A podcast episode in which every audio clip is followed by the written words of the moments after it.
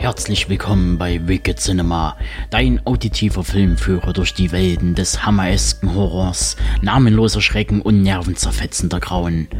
Hier auf Deep Red Radio.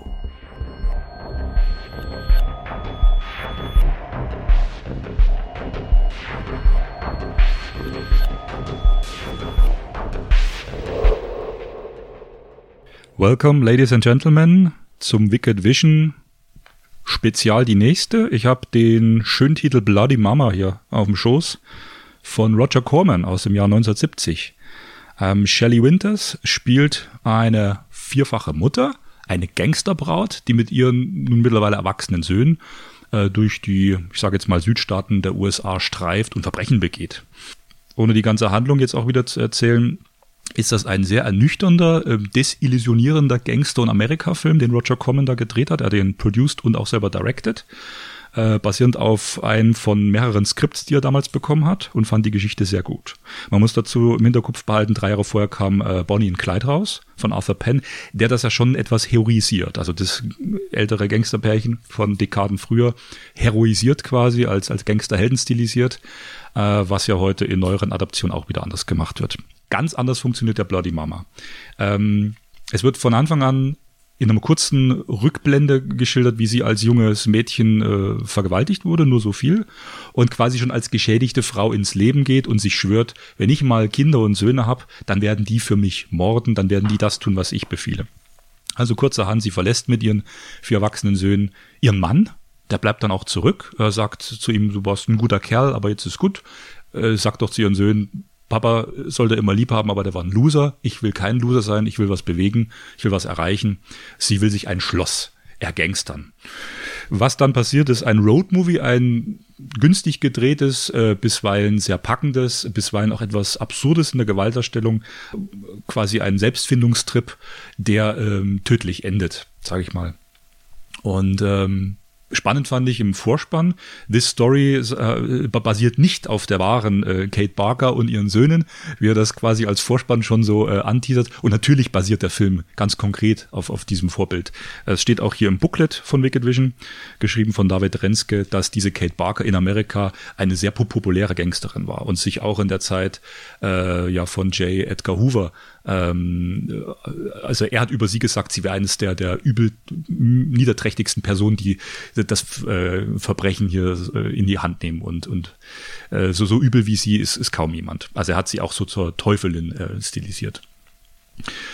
Ja, also der Film ist desillusionierend, er ist voller Tragik, voller Trauer, es passieren Morde und äh, es wird immer wieder die Spannung zwischen der Mama, der die Söhne am Anfang noch, äh, ich sag mal, willenlos folgen, die alles tun, was die Mutter sagt, bis sich dann langsam die Stimmung kippt, bis sich dann irgendwann auch die Söhne in einzelnen Entscheidungen gegen die Mutter wehren. Also es ist eine Art später Coming-of-Age-Film für die Söhne. Äh, ja, und daraus schöpft er auch sein äh, menschliches Dilemma. Also ich möchte sagen, der Film ist günstig gedreht, hat auch einige Actionsequenzen, wie man es von Roger Corman kennt, auch in der Zeit American International Pictures, äh, wo er produziert wird, also ein billig produzierter Independent-Film äh, mit Gewalt, mit Action, aber er hat auch charakterliche Tiefe. Und die stammt aus äh, der Besetzung. Shelley Winters, eine Charakter- und Method-Darstellerin äh, aus dieser Zeit, die Robert De Niro in diesem Film als, als seinen ersten Mainstream, also Mainstream, sage ich mal, äh, Hauptspielfilm reingebracht hat. De Niro hat 68 für Brian De Palma Underground-Filme schon gedreht, aber das hier war sein erster Kinofilm. Er spielt quasi eine Nebenrolle als einer der Söhne, wird im Vorspann so an fünfter, sechster, siebter Stelle genannt. Spannend ist auch Bruce Dern ist hier mit drin.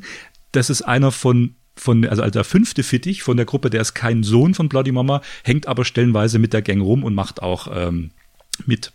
Ähm, Roger Corman bringt hier Homosexualität mit rein in einer Szene, wo sich dann einer der Söhne mit eben dem anderen, mit dem Bruce Dern, mit dem Freund, äh, auch, äh, wo sie im Bett sitzen und äh, relativ nah beieinander und miteinander reden und äh, dass mehr als angedeutet wird, dass hier Homosexualität im Spiel ist. Das ist auch äh, bemerkenswert für die damalige Zeit.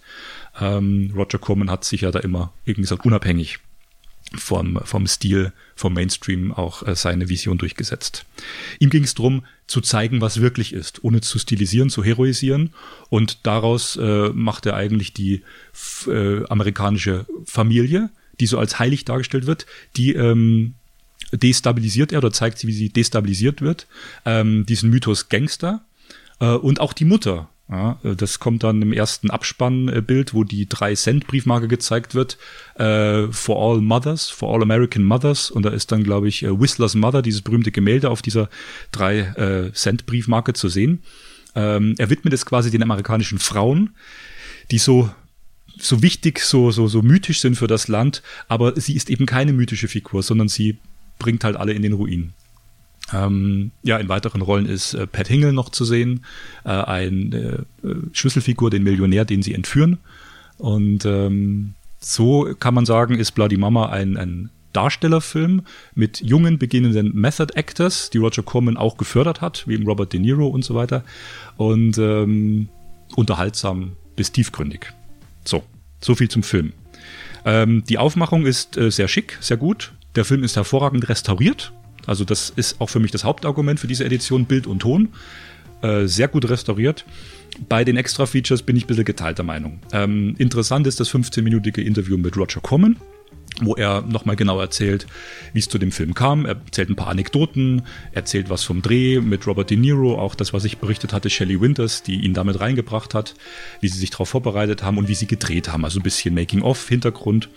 Äh, das Booklet von David Renske ist auch zu empfehlen. Das bietet zur Hälfte auch Hintergrund, Making-of-Informationen und äh, zu einem gewissen Teil auch Reflexion über den Film äh, zieht auch einige Quellen heran, die ich aber leider hinten dann in der letzten Seite vermisse. Ich hätte gerne eine kleine Literaturauflistung äh, gesehen, wo man auch liest, wo man weiß, er hat sie benutzt, er hat Literatur verwendet, aber ich kann sie nicht nachvollziehen.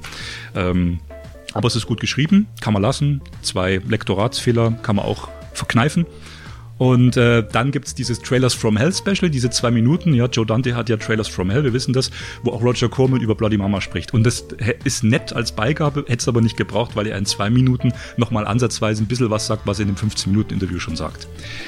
Ähm, was ich nie so schön finde, ist äh, die Qualität vom Audiokommentar, weil die mit Skype eingesprochen ist und teilweise sehr schwach und blechern klingt.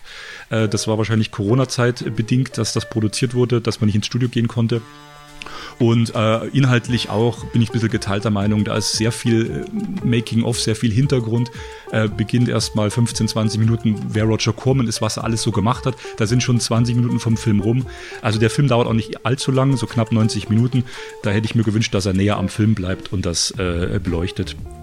Ja, und ähm, es wirkt auch ein bisschen äh, dünn, ein bisschen abgehackt, nicht sehr flüssig, nicht sehr fließend der Kommentar. Also da gibt es öfters mal Pausen.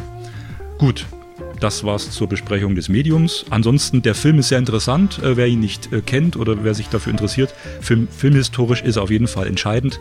Ähm, man, man, muss ihn gesehen haben, um zu wissen, was hat Roger Corman da gemacht, was war Robert De Niro in der Zeit, Shelley Winters und auch die, ähm, der, der, Stoff, der hier verfilmt wird, der auf realen Tatsachen basiert.